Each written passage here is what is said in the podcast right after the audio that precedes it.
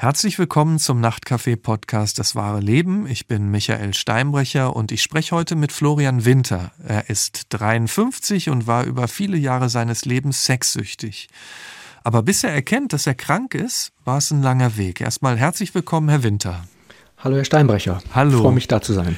Ja, ich freue mich sehr, dass Sie da sind und sich Zeit nehmen. Herr Winter, mit Süchten ist ja so eine Sache, ne? Würden Sie sagen, Sie waren sexsüchtig oder sind Sie es immer noch oder bleiben Sie zumindest gefährdet? Wie würden Sie das selbst beschreiben? Ja, also, puh, schon direkt eine schwierige Einstiegsfrage. Ja, ja. Ähm, also, ich würde sagen, ich habe so, ich bezeichne das immer selber als eine süchtige Struktur, die mhm. irgendwie in mir drin ist.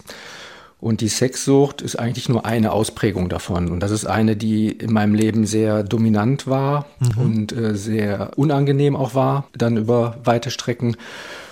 Ähm, aber diese süchtige Struktur, die würde ich sagen, die ist noch in mir drin, weil mhm. es sich jetzt auf kleinere, nicht so unangenehme Süchte jetzt vielleicht auswirkt. Also es kann sowas sein, wie dass ich mal zu viel Süßigkeiten esse, obwohl ich jetzt da gar nicht jetzt drauf aufpassen müsste, weil ich jetzt nicht übergewichtig bin oder so. Aber ich mag es einfach nicht, wenn ich so eine Tafel Schokolade zum Beispiel so wegsuchte, sage ich dann auch. Ja. Äh, da bin ich manchmal maßlos oder ähm, wenn ich im Internet zu lange in irgendwelchen Sachen doch hängen bleibe, die jetzt gar mhm. nichts Pornografisches oder sonstiges zu tun haben, mhm. sondern Nachrichten zum Beispiel können mich auch äh, unangenehm triggern. Also wenn jetzt gerade zum Beispiel aktuell sowas wie die Ukraine-Krise mhm. Äh, da bleibe ich manchmal zu lange in Nachrichten hängen, wo ich merke, die tun mir eigentlich gar nicht gut. Ja, und das ist dann ein Bewusstsein darüber, da wieder auszusteigen und so. Das ist dann sozusagen das Learning meiner ganzen Suchtgeschichte. Äh, ja, das ist eine süchtige Struktur und das ist eigentlich immer die gleiche Frage, was tut mir gut und was mhm. tut mir nicht gut. Und jetzt im Konkreten, was die Sexsucht anbelangt, würde ich sagen, da bin ich nicht mehr gefährdet. Ich muss allerdings immer wieder gucken, dass ich mich nicht zu stark auch triggern lasse von bestimmten Sachen. Das kann ja schon bei ganz, das fängt ja bei ganz kleinen Sachen an. Also ein zu langer Blick zum Beispiel im, im Supermarkt oder sonst mhm. wo mhm. kann dazu führen zu einer Weiterführung. Das würde bei mir aber heute in meinem jetzigen äh, Genesungsstatus sozusagen sehr, sehr lange dauern, bis ich dann in so ein äh, Sexsuchtmuster mhm. wieder reinkomme. Mhm. Ich meine, ähm, wir wollen sie auch ja. kennenlernen und dann sehen wir ja auch, mhm. wann sich diese Struktur entwickelt hat und so weiter. Also mhm. blicken wir erstmal zurück. Sie sind ja aufgewachsen in Wuppertal. Ihre Mutter war alleinerziehend, aber Sie haben nicht alleine gewohnt, ne? Erzählen Sie mal. Ja, wir haben in sehr beengten Verhältnissen gewohnt. Wir waren eine, dann, als ich dann da war, fünfköpfige Familie, Großmutter, Großvater, mein Onkel, meine Mutter und ich. Auf schätzungsweise, keine Ahnung, 50, 60 Quadratmeter. Na, mhm. vielleicht 60 eher als 50. Und Haben mein Sie? Vater war halt nicht dabei, der ist mhm. halt abgehauen. Und das mhm. war so die Grundsituation erstmal. Und, und haben Sie sich denn in der Familie aufgehoben gefühlt oder wie würden Sie so die Atmosphäre beschreiben, wenn Sie so an Ihre Kindheit zurückdenken? Also meine frühe Kindheit würde ich sagen, ja, da habe ich mich behütet gefühlt und auch wo, eigentlich wohl gefühlt. Bin ja hauptsächlich bei meiner Großmutter äh, aufgewachsen, weil meine Mutter dann irgendwann ausgezogen ist. Mhm. Und dann etwas später dann auch mein Onkel, so dass ich dann eigentlich einen Großteil nur mit meiner Großmutter dann verbracht habe. Äh, mein Großvater ist sehr früh durch einen Unfall äh, verstorben. Und später dann, so wo ich dann so langsam in die Pubertät kam und wo dann so diese typischen, naja, diese Jugendlichen und äh, Probleme kamen, da wurde es dann etwas schwieriger. Also da gab es dann mhm. insgesamt viele Konflikte mit meiner Großmutter. Und da waren dann auch so ein bisschen die Fronten verhärtet. Also ich hätte eigentlich die Möglichkeit gehabt, zu meiner Mutter zu gehen. Mhm. Ich hatte da immer ein eigenes Zimmer.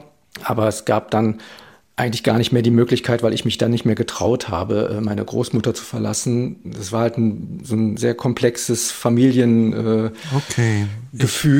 Ähm, ne? Verstehe. Und wenn Sie sich selbst so beschreiben, waren Sie denn eher so gesellig oder waren Sie gerne allein? Wie, wie sehen Sie das so im Nachhinein?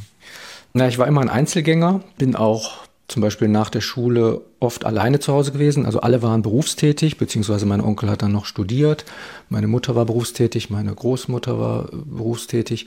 Und dann habe ich halt den Nachmittag alleine zu Hause verbracht, habe mich eher wenig mit Freunden getroffen. Wenn, dann sind die auch eher zu mir gekommen, dann haben wir irgendwas mhm. gespielt oder so. Ich bin ungern rausgegangen. Und so Sport sowieso nicht. Mhm, aber auch also, nicht und so. schon gar kein. Ich gehe mal in den Wald oder spiele mit anderen eher, eher nee, zu Hause. Haben Sie nee, sich denn wohl genau. damit gefühlt oder war das? Eigentlich habe ich mich wohl gefühlt, mhm. also weil ich irgendwo auch keine, naja, irgendwie auch keine andere Realität kannte oder auch nicht hergestellt habe. Ne? Also vielleicht war ich schon ein bisschen neidisch, wenn ich gesehen habe in der Schule, da gab es irgendwie so Klicken und Freundschaften und sowas. Und äh, ich habe mich meistens in der Schule an einen Mitschüler oder so so drangehangen. Das war dann so eine Art Schulfreund, aber irgendwie mhm. auch nicht. Also wir haben uns dann nicht in der Freizeit getroffen, sondern in der Schule war das dann für mich eine enge Person, äh, zu der ich eine, irgendwie eine stärkere Beziehung hatte. Ähm, aber das führte dann nicht in mein Privatleben. Mhm. Wenn Sie so zurückschauen, waren denn in Ihrer Familie in irgendeiner Form, Sie haben ja von einer süchtigen Struktur gesprochen, also Süchte ein Thema?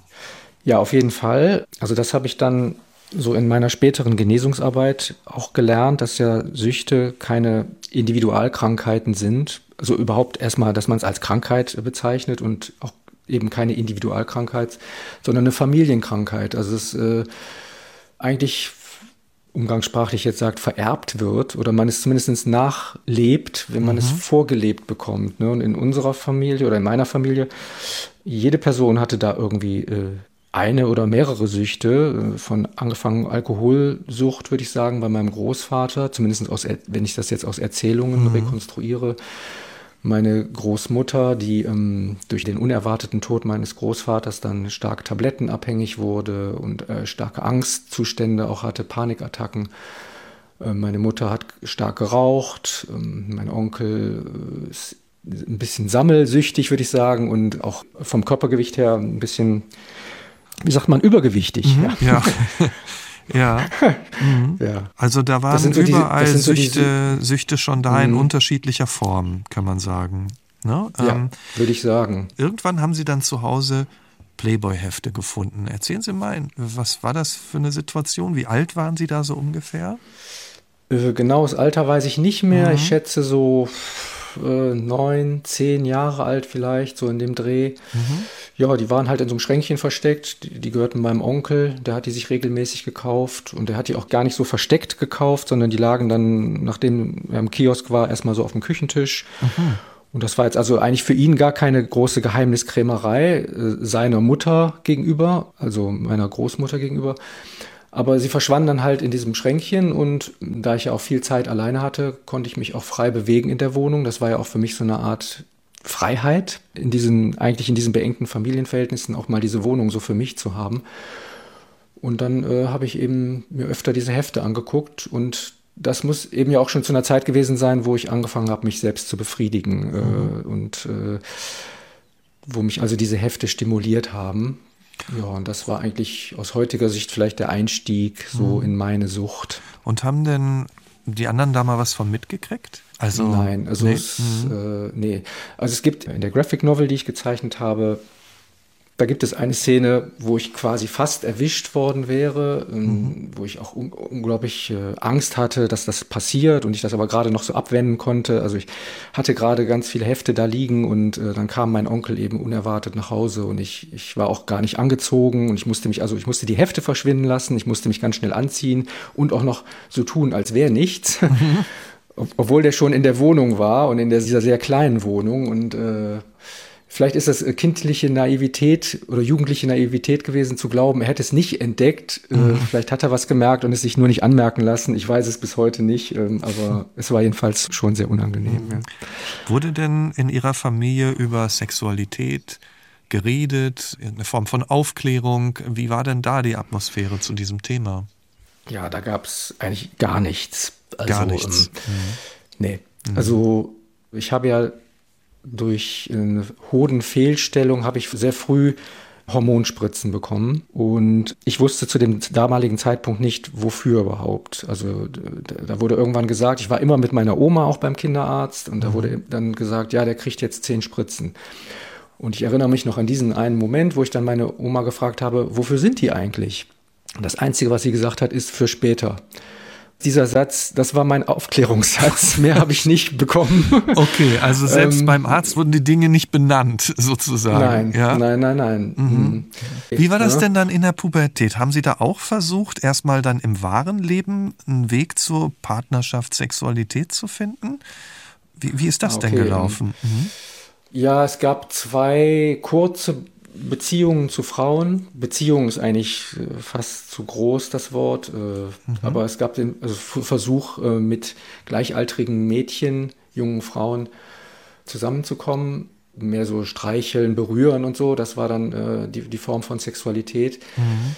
Hat nicht lange geklappt, weil das mir eigentlich schon zu anstrengend, zu nah alles war. Ähm, also Körper, ein realer Körper war für mich auch ein bisschen unheimlich. Mhm. Äh, da musste ich mich auf einmal mit Bedürfnissen von anderen Menschen beschäftigen. Das fand ich auch schwierig. Ne? Und ähm, das, was ich im Kopf hatte von Sexualität, und das war ja zu der Zeit auch noch nicht pornografisch geprägt, sondern mhm. nur wirklich durch diese Playboy-Hefte, also äh, total stilisierte erotische Frauen, dieser wie Göttinnen irgendwie auf dieser auf diesem Hochglanzpapier sind, das deckte sich nicht mit einer realen Begegnung von Mädchen, die ich jetzt in der Schule zum Beispiel kennengelernt habe oder die was von mir wollten. Also ich ich fand natürlich, ich habe natürlich auch verstohlen nach äh, irgendwelchen Mädchen geguckt, aber mich im Leben nicht getraut, äh, irgendwas da zu machen. Mhm. Aber es gab natürlich auch andersrum Mädchen, die sich für mich interessiert haben. Und das war dann für mich immer unglaublich kompliziert und schwierig. Äh, wie mhm. gehe ich jetzt damit um? Eigentlich will ich ja, aber eigentlich auch nicht. Und mhm. so. Ne? Und das äh, hat dazu geführt, dass eigentlich fast gar nichts passiert ist. Mhm. Also ich bin eigentlich bis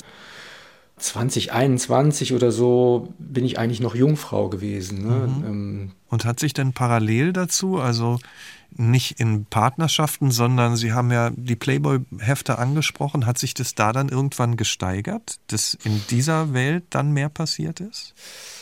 Naja, als ich älter wurde, mhm. da kam eigentlich erst der Wechsel in, mhm. in eine neue Ebene. Weil vorher ich mich im Leben nicht getraut hätte, in irgendeinen Kiosk zu gehen, um mir ein Hochglanzheftchen zu kaufen oder so. Ne? Ich meine, damals, wir reden jetzt hier von den äh, 80er, frühen 80er Jahren oder so Mitte mhm. 80er Jahre da gab es entweder Sexshops oder halt Kioske, wo irgendwie Nacktmagazine auslagen. Aber ich hätte mich im Leben nicht getraut, irgendwas davon zu kaufen. Ne? Also mhm. war ich quasi auf diese Playboy-Hefte angewiesen. Mhm. Auch so nach dem Motto, wenn mich hier einer erkennt, hat das auch damit zu tun? Ja, ja, ja, ja, ja, ja. Das ja, war unglaublich schambesetzt. Ne? Mhm. Also das ist wäre im Leben nicht gegangen. Mhm. Ja, und das war aber eigentlich dann die nächste Stufe. Diese Scham auf einmal abzulegen. Also äh, Zivildienst, andere Stadt sozusagen? Andere Stadt, mhm. genau. Ich bin extra in eine andere Stadt gezogen. Klar war damit verbunden, auch zu meiner Großmutter eine größtmögliche Distanz zu haben. Und als ich dann in dieser neuen Stadt war, das war dann Köln, ja, da habe ich mich auf einmal getraut. Und selbst da bin ich aber dann noch, also unglaubliche Wege gefahren, damit mich auch von die, ich habe da in einem Jugendgästehaus damals äh, Zivildienst gemacht, da gab es sehr viele auch andere Zivis und äh, da hätte ich mich auch wieder tierisch äh, geschämt, von einem von denen entdeckt zu werden. Mhm. Und deswegen bin ich dann mit dem Fahrrad irgendwie in einen anderen Stadtteil gefahren, da dann in irgendeinen völlig bedeutungslosen Kiosk reingegangen und habe dann da ein, ein, Heft gekauft. Ne? Mhm. Und, und da bin ich, habe ich mich auch zum ersten Mal getraut, überhaupt in einen Sexshop zu gehen in Köln. Und was hat sich dann so etabliert? Was hat sich dann entwickelt in Ihrer Fantasie? Was hat sich da vielleicht auch gesteigert schon? Das ist jetzt eine sehr spezielle Biografie bei mir. Also mhm. es ist ja nicht allgemein Sexsucht, dass dann immer die gleichen Dinge passieren. In meinem Fall war es dann so, dass ich dann auf einmal eine sehr starke transvestitische Neigung entwickelt habe. Also mich, ich hatte da auch in dem Jugendgästehaus auch ein, ähm, ein eigenes Zimmer halt und da anfing dann ähm, mich zu schminken, den Versuch zu starten, irgendwie mich feminin zu kleiden, obwohl ich überhaupt keine Frauenkleidung oder sowas hatte. Und das hat mich extremst erschrocken, weil mhm. ich damit vorher überhaupt nichts zu tun hatte. Äh, ich war auf einmal total überwältigt von, von Fantasien, die ich vorher nicht hatte. Und das hat mich dann in eine starke Krise erstmal gestürzt. Haben Sie sich musste dann, auch den auch Hilfe geholt in dieser Krise? Oder? Ja, ja, ja, ja. Mhm. Ich musste dann ähm, den Zivildienst abbrechen und bin dann wieder zurück nach Wuppertal gegangen und da erstmal in eine Tagesklinik. Also ich wusste einfach gar nicht, wer bin ich, was bin ich, was passiert gerade mit mir. Das ging auch einher mit Depressionen und ähm, ja auch mit Angst und so. Und ähm, dann habe ich erstmal in dieser Klinik überhaupt erstmal geguckt, was ist bei mir überhaupt los. Und das führte dann in dieser Zeit dazu, dass ich eigentlich dachte, ich wäre transsexuell und ähm, müsste mich eigentlich umoperieren lassen. Und das war so der nächste Schritt, wo ich dann tatsächlich zu Ärzten, auch Fachärzten gegangen bin und da meinen Fall deklariert habe.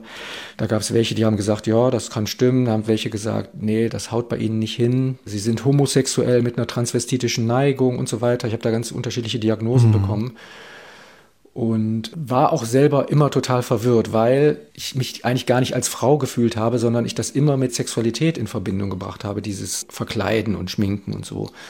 Ja, und das hat mich dann zum Glück aus heutiger Sicht zu einem sehr großen Glück äh, davon am Ende abgehalten, weiter in diese Richtung zu gehen. Es gab auch noch mal dann einen Arzt, der mir ganz dringend davon abgeraten hat. Und, äh, und dann ist es auch so ein bisschen von selbst wieder verschwunden mhm. eigentlich. Sie haben ja dann auch studiert. Was haben Sie genau studiert? Mhm. Ich habe äh, Design studiert. Ah, ja. mhm. Und waren Sie dann währenddessen noch Single oder hatten Sie Beziehungen? Im Studium war ich auch noch lange Single. Also zu dieser Zivildienstzeit war ich natürlich Single. Äh, danach fing dann das Studium an. Da hatte ich dann meine erste eigene Wohnung in Wuppertal wieder. In der Zeit habe ich dann doch tatsächlich eigentlich meine erste richtige Freundin kennengelernt. Und mit der war ich dann auch sechs Jahre zusammen. Und da ist auch aus dieser Beziehung dann meine erste Tochter auch mhm. äh, draus hervorgegangen. Mhm.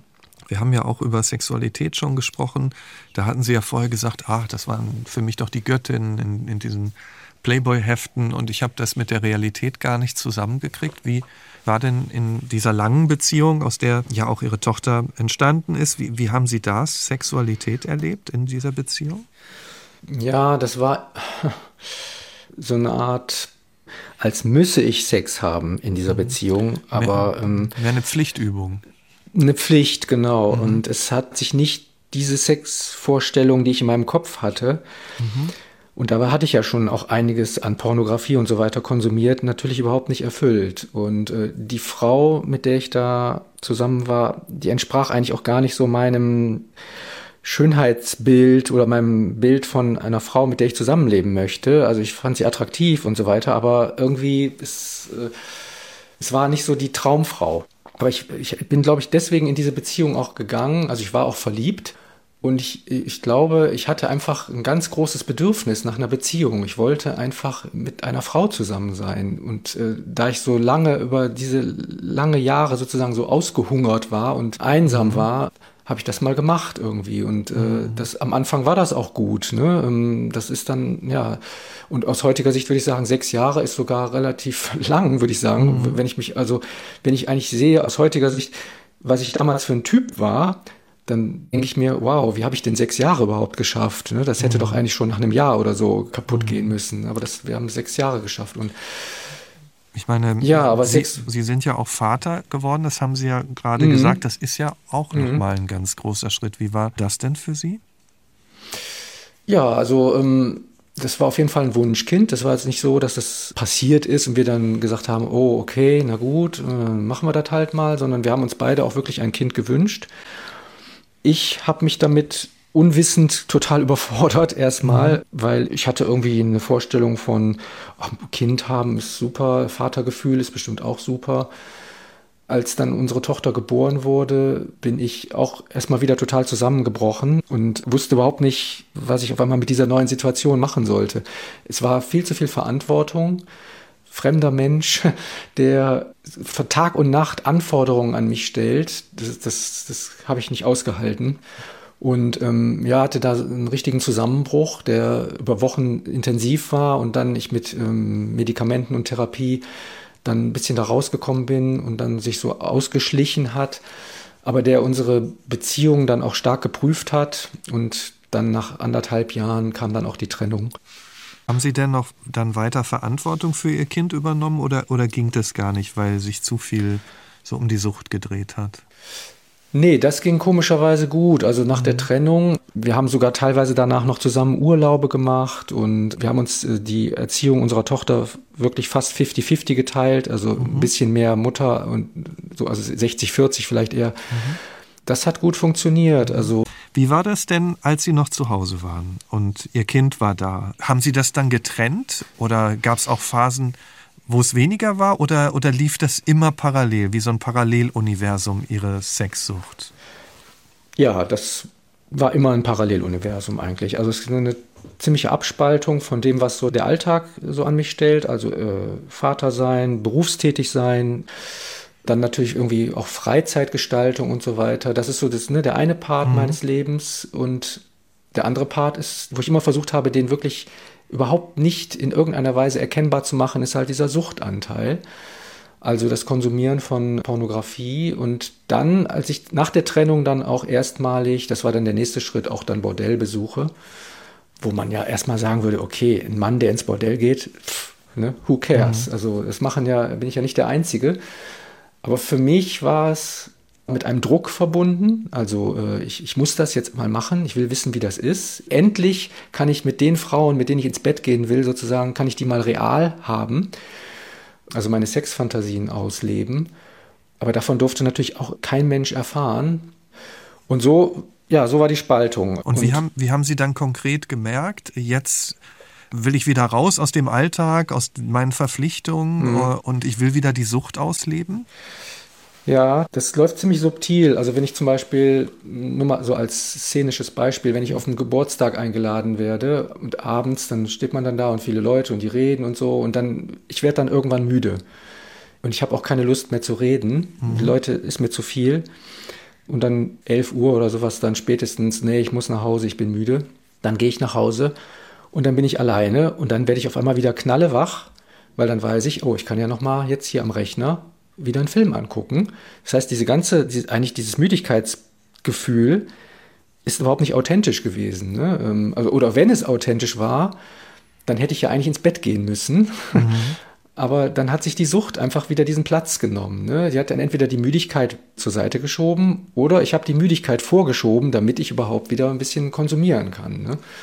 Also haben Sie quasi dann, dann jede Gelegenheit genutzt, um ihr auch nachzugehen?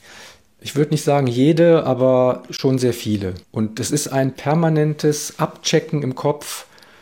Habe ich noch genug Zeit für mich? Und für mich heißt immer eigentlich dann für mich und meine Sucht. Denn wenn ich alleine war, habe ich auch nicht so viel Gutes für mich ja getan. Ne? Also jetzt mal irgendwie jemanden einfach so anrufen. Na, wie geht's denn? Und so. Sollen wir nicht was zusammen machen? Sollen wir nicht irgendwie zusammen mal essen gehen, lecker essen gehen? Oder sollen wir mal zusammen spazieren gehen? Oder mhm. äh, zusammen einen Urlaub planen? Urlaub war für mich auch immer total schwierig. Ne, eigentlich soll man ja im Urlaub entspannen, aber wenn ich weggefahren bin, dann habe ich immer die Krise gekriegt, ne? mhm. ne, weil ich wusste, okay, da kann ich gar nicht so ausagieren, wie ich will. Da sind andere Bedingungen, da muss ich mich wieder umstellen. Also alles, was überhaupt mit Veränderung zu tun hatte, im Großen wie im Kleinen, hat mich immer unglaublich gestresst. Mhm. Ne? Und, hatte, äh, hatte Sie das denn auch schon davon abgehalten, zum Beispiel auch Zeit mit Ihrer Tochter zu verbringen, als Sie in der Familie waren? Waren Sie da auch schon so ein bisschen hin und her gerissen? Ja, das kann schon sein. Also wenn es mhm. zum Beispiel die Option gab, also wir, wir telefonieren und gucken, wie, wie machen wir denn jetzt das Wochenende? Kommt sie zu dir oder kommt sie zu mir oder so? Ähm, dann habe ich natürlich auch erstmal gesagt, ja klar kann sie zu mir kommen, aber wenn ich eine Möglichkeit gerochen habe, ah, sie könnte vielleicht doch bei der mhm. Mutter sein oder sonst woanders, dann habe ich natürlich sofort zugegriffen. Ne? Also das war mir dann am Ende lieber, äh, mhm. äh, dann doch alleine zu sein. Haben Sie sich denn gemocht in dieser Zeit? Tja, also das Thema Selbstliebe mhm. und Sucht ist natürlich ein ganz ja. eigentlich ist der Süchtige, jetzt spreche ich mal über den Süchtigen im ganz ja. allgemein, der Süchtige liebt sich eigentlich nicht. Und er ist die ganze Zeit damit beschäftigt, dieses merkwürdige Selbstbild, was er von sich hat, zu verschweigen oder wegzudrücken. Ne? Und ich für mich gesagt, klar, ich, ich wusste, dass ich irgendwelche Sachen mache, für die ich mich schäme und für die ich mich auch schuldig fühle. Also ne, das ist Schuld und Scham. Diese mhm. beiden sind ja große Themen bei der Sucht.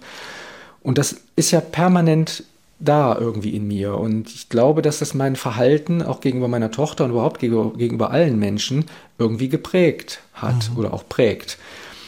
Dass ich mich nicht gut genug fühle, zum Beispiel im Job auch, ne, vielleicht bestimmte Sachen durchzusetzen, wenn ich da weiß, okay, ich habe das und das gemacht, das ist doch eigentlich gut, dafür zu kämpfen, Vielleicht gebe ich dann früher auf, weil ich denke, naja, eigentlich bin ich nicht gut genug, eigentlich bin ich ja ein Idiot, ein Arschloch. Äh, ne? mhm. ne? Ich betrüge ja ganz viele Menschen auch auf diese Art. Und das ist wieder diese Suchtstruktur, die ist auch in der Persönlichkeit irgendwie enthalten. Und äh, ja, und das hat ganz viel mit sich selbst nicht mögen zu tun. Mhm. Und sich, aber das formuliert man nicht so direkt. Ne? Also ich, das ist nicht so als Satz so die ganze Zeit im Kopf.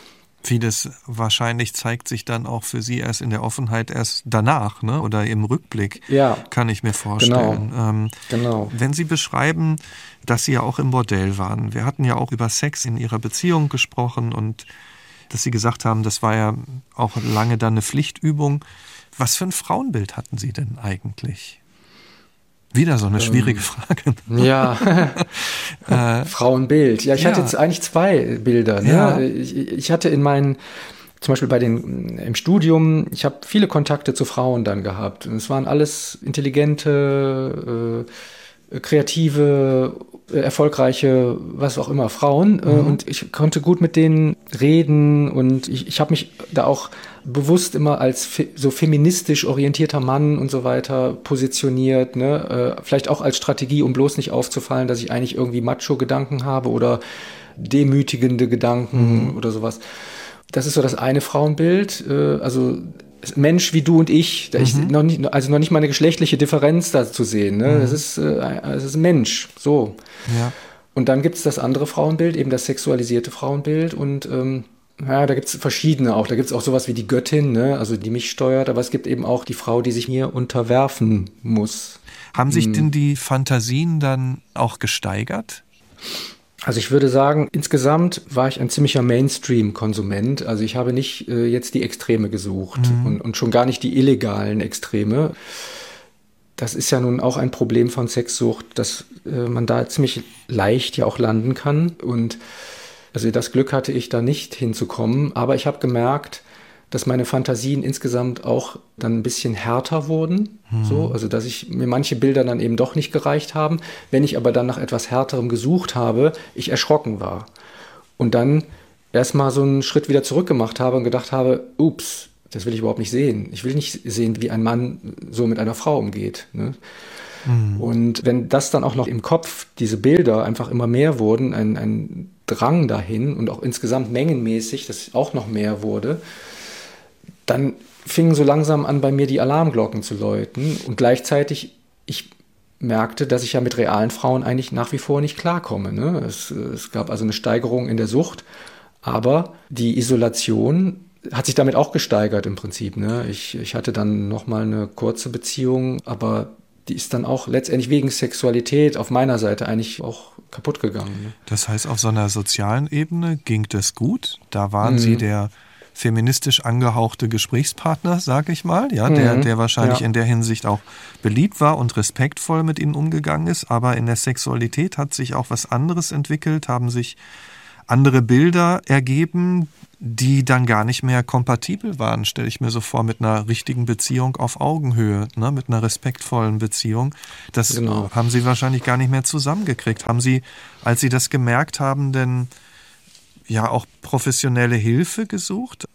Also ich habe immer wieder zwischendurch Therapien gemacht, aber auch mhm. größere Abstände nicht, weil ich dann einfach gedacht habe, okay, es ist halt jetzt gerade so, wie es ist und ich bin halt so, wie ich bin und da gibt es nichts zu tun, aber dann gab es eben doch wieder einen größeren Druck hin, ich möchte, eigentlich möchte ich eine Beziehung haben, ich möchte auch eine glückliche Beziehung haben. Mhm.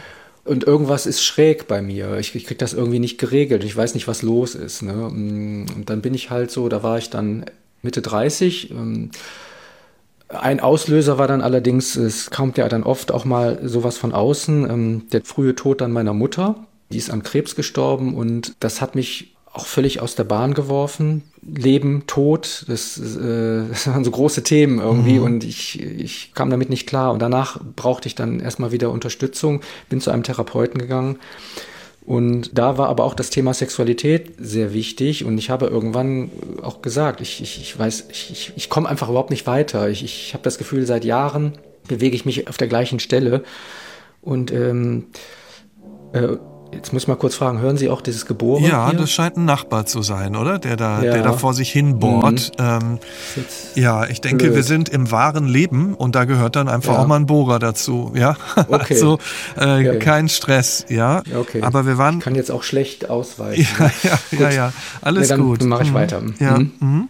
Genau, bei dem Therapeuten. Ja, das Thema Sexualität war da eben ein großes Thema und es gibt einen da schon für mich sehr wichtigen Moment wo ich dann einmal dahin gegangen bin und gesagt habe, also so wie ich das bisher gehandhabt habe, äh, komme ich nicht weiter.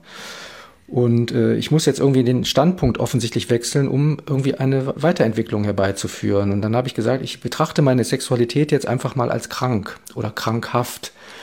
Wobei das immer so ein bisschen hart klingt. Ne? Krankhafte Sexualität, da ist man schnell dann bei Pädophilie oder irgend sowas. Das meinte ich damit ja gar nicht, sondern einfach meine Sexualität als eine Krankheit zu betrachten, so wie ein Schnupfen oder äh, ein Krebsgeschwür oder sonst was, was zu heilen ist in irgendeiner mhm. Form.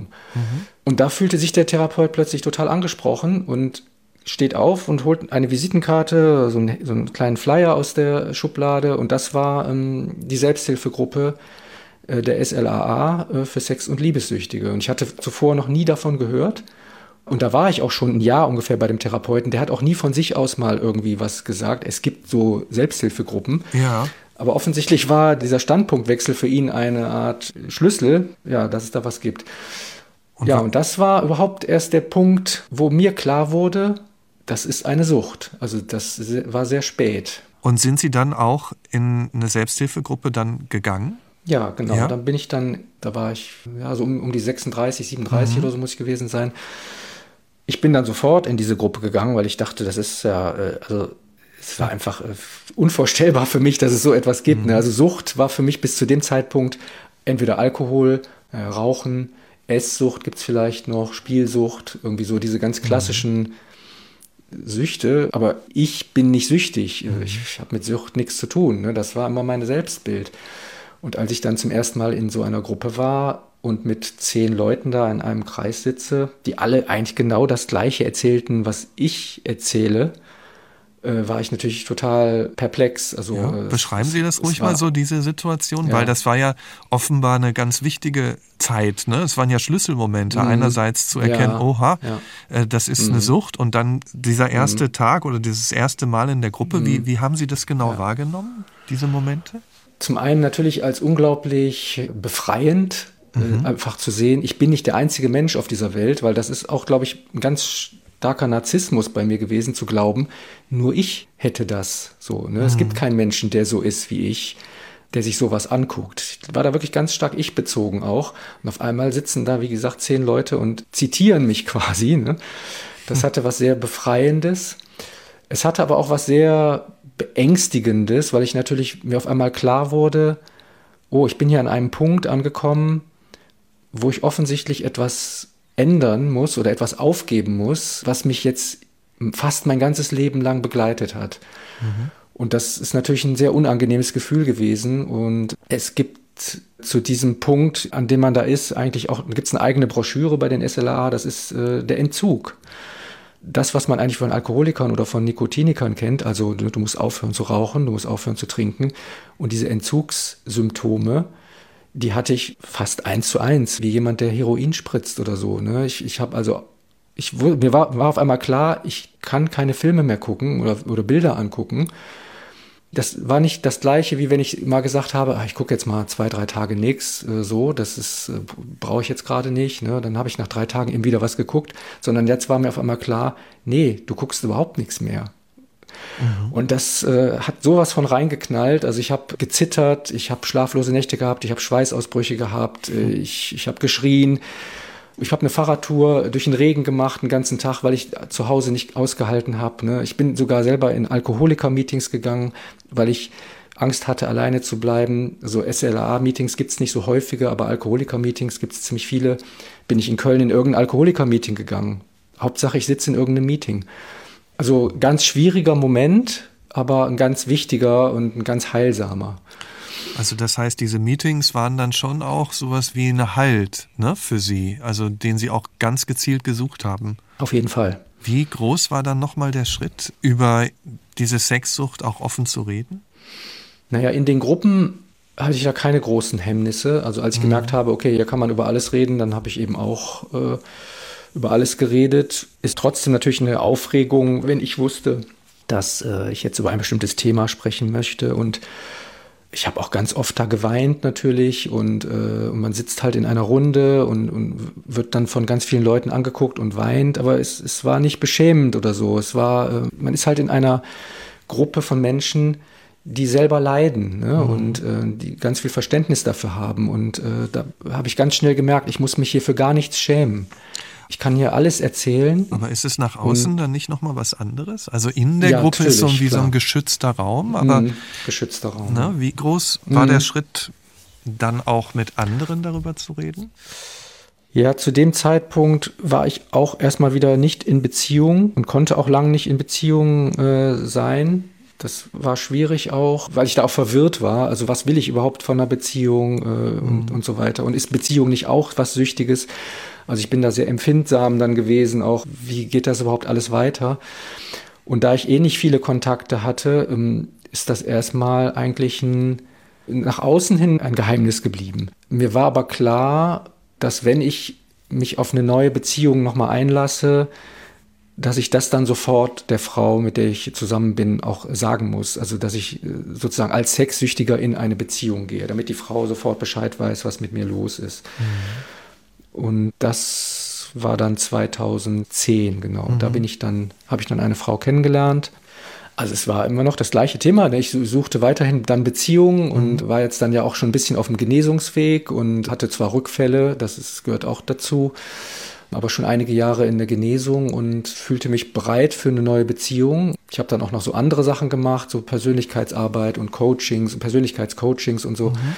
Und ich fühlte mich eigentlich so an einem guten Punkt, wo ich sage, okay, jetzt, jetzt kann ich eine Beziehung eingehen und auch mit meiner Sexsucht. Mhm.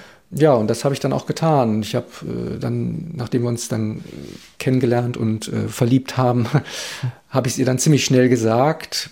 Und sie reagierte dann darauf, oh nein, alles nur nicht diese Sucht. Okay. Aber es hat funktioniert. Wir sind immer noch Gut. zusammen. Jetzt. Mhm. Mhm. Ja. Und, und, und wir haben auch wieder ein Kind. So, genau. Also dann scheint es doch wirklich gut funktioniert zu haben. Ja. Ähm, ähm, was tut Ihnen denn auch gut? Also Sie haben ja in dieser Zeit des Entzugs, wie Sie es ja selbst genannt haben, davon erzählt, dass Sie dann erstmal mit dem Rad einen Tag lang rumgefahren sind. Äh, aber mhm. äh, Sie haben ja auch beschrieben, dass Sie immer ein eher zurückgezogener Mensch waren, über viele, viele Jahre, mhm. Jahr, Jahrzehnte. Mhm. Was tut mhm. Ihnen heute auch gut? Was hilft Ihnen, Ihr Leben jetzt in einer Balance zu halten? Ja, das sind eigentlich ganz einfache Sachen. Also ich würde sagen, ich bin immer noch ein, ein Einzelgänger. Obwohl ich in Beziehung lebe, Freunde habe, Freundschaften habe und so weiter. Es, es gibt eine, weiterhin eine Tendenz des nach innen gerichteten. Mhm. Und das, was mir gut tut, sind dann aber auch so Sachen wie mal eine Fahrradtour zu machen, äh, in den Wald zu gehen, zu spazieren, auch mal äh, ein gutes Rezept rauszusuchen und zu kochen. Das hätte ich vor 10, 15 Jahren niemals gemacht irgendwie. Ne? Mhm. Also mir, mir, eine kleine Herausforderung zu stellen, ah, das ist ein interessantes Gericht oder so, das koche ich jetzt mal. Mhm. Auch anrufen, also Kommunikation ist mehr, wenn ich merke, es geht mir schlecht, ich bin zu sehr im Kopf äh, unterwegs, einfach mal jemanden anrufen und quatschen über mhm. irgendwas mhm. und sowas mehr zuzulassen.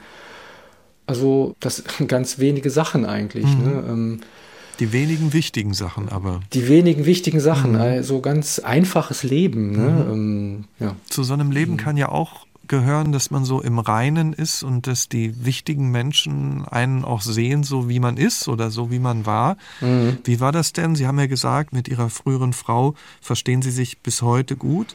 Wie war das denn zum Beispiel Ihrer Tochter das zu erzählen? Hatten Sie da Respekt davor, vielleicht auch Angst, so eine Seite mhm. zu offenbaren? Ja, da hatte ich natürlich äh, mega Respekt vor. Ich habe mich quasi selber dahin manövriert. Ich hatte ja eben mal ganz kurz erwähnt, ich habe ja vor zwei Jahren eine Graphic Novel zu dem Thema gezeichnet. Und das war ursprünglich ja gar nicht geplant, dass das veröffentlicht wird. Und in der Genesungsarbeit gibt es ja die zwölf Schritte und der vierte Schritt ist die Inventur. Also eigentlich alles aufzuschreiben, was man so in seiner Suchtgeschichte und Suchthistorie so erlebt hat und wem man was angetan hat und so weiter. Und das habe ich halt gezeichnet und das habe ich aber erstmal nur für mich gezeichnet, um das mal zu sehen, mhm. wirklich so schwarz auf weiß. Und da ist natürlich meine Tochter auch aufgetaucht. Als dann klar wurde, dass ich das als Buch veröffentlichen möchte, war natürlich auch klar, okay, das kann ich natürlich nicht machen, ohne meine Tochter äh, mit ins Boot zu holen. Äh, ich kann jetzt nicht einfach ein Buch veröffentlichen und äh, ihr davon nichts erzählen. Mhm. oder, äh, oder dann einfach so in die Hand drücken, mhm. hinhalten und sagen, hier, äh, guck mal rein, hat wie, was mit mir zu tun. Wie alt ist sie denn mittlerweile, nur um das so ähm, grob einzuordnen? Die wird jetzt im Juni 25. Okay. Das heißt, ich habe sie, da war sie also so 22, mhm. 23, haben wir uns dann halt getroffen und dann habe ich ihr von, ja, von meiner Sexsucht erzählt. Und ich hatte wirklich sehr großen Respekt davor. Ich habe halt von anderen Außenmeetings auch gehört, die das Gleiche gemacht haben, wo die Kinder, auch damals erwachsene Kinder, äh, den Kontakt zu denen abgebrochen haben. Ne? Also mhm. ich hatte mir das eigentlich nicht vorstellen können, weil ich, ich kenne ja meine Tochter, ich kenne unsere Beziehung, wir haben eine sehr gute Beziehung. Und ich hätte gedacht, oh Mann, das wäre jetzt echt krass, wenn sie so reagiert. Aber es gab natürlich so einen Anteil, der das befürchtet hat. Aber es war genau das Gegenteil. Also ähm, sie hatte da sehr, sehr mitfühlend und äh, anerkennend auch dann darauf reagiert. Und das Verhältnis hat sich seitdem verwässert, würde ich fast sagen, weil sie auch eigentlich stolz darauf ist, dass ich das so offen mache ne? Mhm. Ähm, und das nicht als ein Familiengeheimnis so mhm. mit mir rumtrage. Wobei man sagen muss, ja, Florian Winter ist ja ein Pseudonym. Genau. Ist, da, ist mhm. das schon noch, dass Sie diesen Weg auch wählen, ist ja eine bewusste Entscheidung, ist das schon auch noch so ein bisschen Restsorge, wie Leute reagieren könnten und wie das auf ihr Leben zurückwirkt? Da ist der Bohrer wieder. Ja, ja der Bohrer, ganz mhm. kurz. Ja. Mhm. ja. es gab auf jeden Fall eine Befürchtung. Ich habe auch einige Zeit als äh, Dozent gearbeitet an einem Berufskolleg. Und das geht ganz schnell, wenn man da vorne steht und äh, seinen Namen sagt, dann, und die haben alle ihre Handys in der Tasche und dann äh, googeln die erstmal, mhm. wie heißt der? Und dann, also wenn dann da äh, jetzt äh, Xess, äh, der Comic gekommen wäre, äh, Thema Sexsucht, mhm. hätte ich da gestanden. Ne? Mhm. Und ich wollte mich da also schon auf eine gewisse Weise schützen. Es war eine lange Diskussion, äh, also sowohl hier in meiner Familie hier als auch mit dem Verlag, wie wir das machen, äh, ob ich es unter meinem bürgerlichen Namen mache oder nicht. Und äh, ich habe mich letztendlich fürs Pseudonym entschieden, was ich manchmal ein bisschen schade finde, weil wenn mich jemand fragt, so, ja, was machst du denn so? Ja, ich bin Comiczeichner. Was hast du denn so gemacht? Dann sage ich erstmal natürlich nichts. Ne? Also, äh, ich, also ich habe einen festen Kunden, für den ich monatlich Comics zeichne, dann kann ich davon erzählen. Mhm. Aber hier so ein sehr persönliches, privates Projekt, mhm. das muss ich dann irgendwie so, so lange verschlossen halten, bis ich das Gefühl habe, okay, mit der Person kann ich auch äh, anders reden, dann kann ich mhm. das vielleicht äh, machen. Ne? Aber ja. also es wird schon noch ein Weg sein, ne? bis über dieses Thema noch offener ja. geredet wird, oder? Ja, auf jeden Fall. Also das ist jetzt eine persönliche Einschätzung. Mhm. Ich meine, wir leben in einer hypersexualisierten Welt. Ne? Der Zugriff auf, auf, auf sexualisierte Bilder ist äh, uneingeschränkt durchs Internet. Und trotzdem glaube ich, dass Sex nach wie vor ein hochschambesetztes Thema ist und darüber ernsthaft authentisch und äh, mit, mit wahrem Gefühl, sage ich jetzt mal, drüber zu reden. Da sind wir noch Lichtjahre von entfernt, glaube ich. Ähm, es ist alles irgendwie, es ist äh, Sensation, es ist äh, kriminell, es ist Drama, was auch immer. Das, äh, aber Sex ist irgendwie so ein, es ist Sucht, es ist keine Ahnung, es ist alles unglaublich laut und wild irgendwie, aber das, was eigentlich Sexualität ist beim Menschen, da irgendwie habe ich das Gefühl, da kommen wir gar nicht richtig hin. was ist denn eigentlich Sexualität? Naja, ich habe hier noch mir ein Buch hingelegt, weil das ein guter Titel zu dem Thema ist. Es ist äh, aus den 90er Jahren von Anne Wilson Schaaf, Die Flucht vor der Nähe. Warum mhm. Liebe, die süchtig macht, keine Liebe ist. Mhm. Und sie schreibt das sehr gut, dass also Liebe ist ein Prozess und, und Sex ist ein Teil davon. Ne? Und es darf sein oder es darf nicht sein. Und das anzuerkennen, ist ganz schwierig, ne? Mhm. in einer natürlichen Dynamik. Also sie ist da sehr subtil in der Beschreibung, wann ist Sex süchtig, wann ist Sex nicht süchtig. Ne? Und, mhm. und ich glaube, das, was wir an Sex und an sexualisierten Bildern heute konsumieren, das hat nichts mit authentischer Nähe oder mit, mit Liebe oder so zu tun. Ne? Mhm. Und ich meine, es gibt immer mehr Tendenzen natürlich auch feministische Pornos ne, und äh, mehr Freiheit für die Pornos und so weiter und so weiter. Ich stock da immer so ein bisschen. Ich denke mir, wieso überhaupt Pornos? Ne? Also was, mhm. aber das ist, das ist mein Thema, ne? weil ich mhm. natürlich da ein ähm, gebranntes Kind bin. Mhm. Also. Wenn Sie auf mhm. Ihre Erfahrung zurückschauen mit der Sexsucht, äh, aber auch mit der Ehe, mit Ihren Kindern, mit Ihrer aktuellen Beziehung, was ist Ihnen heute wichtig im Leben? Na, mir ist wichtig, es gibt aus den Selbsthilfegruppen einen schönen Spruch, der ist ganz kurz, nur für 24 Stunden. Das bezieht sich immer auf die Trockenheit, aber das ist ein Satz, den ich eigentlich auf meinen Alltag, auf mein Leben beziehe. Ne? Also ich weiß nicht, was morgen ist und äh, und was gestern war, das ist vorbei. Mhm. Äh, also den Moment zu leben, das hat ja auch so ein bisschen was Zen-Buddhistisches oder so. Ne? Mhm. Also es kommt so ein bisschen aus diesen fernöstlichen Philosophien. Mhm. Für mich ist wichtig, den Tag zu leben, so nah wie möglich bei mir zu sein, weil wenn, ich kann nur einem anderen Menschen nah sein, wenn ich mir nah bin. Ne? Ich merke das ganz oft bei meiner Tochter zum Beispiel oder auch bei meiner Freundin.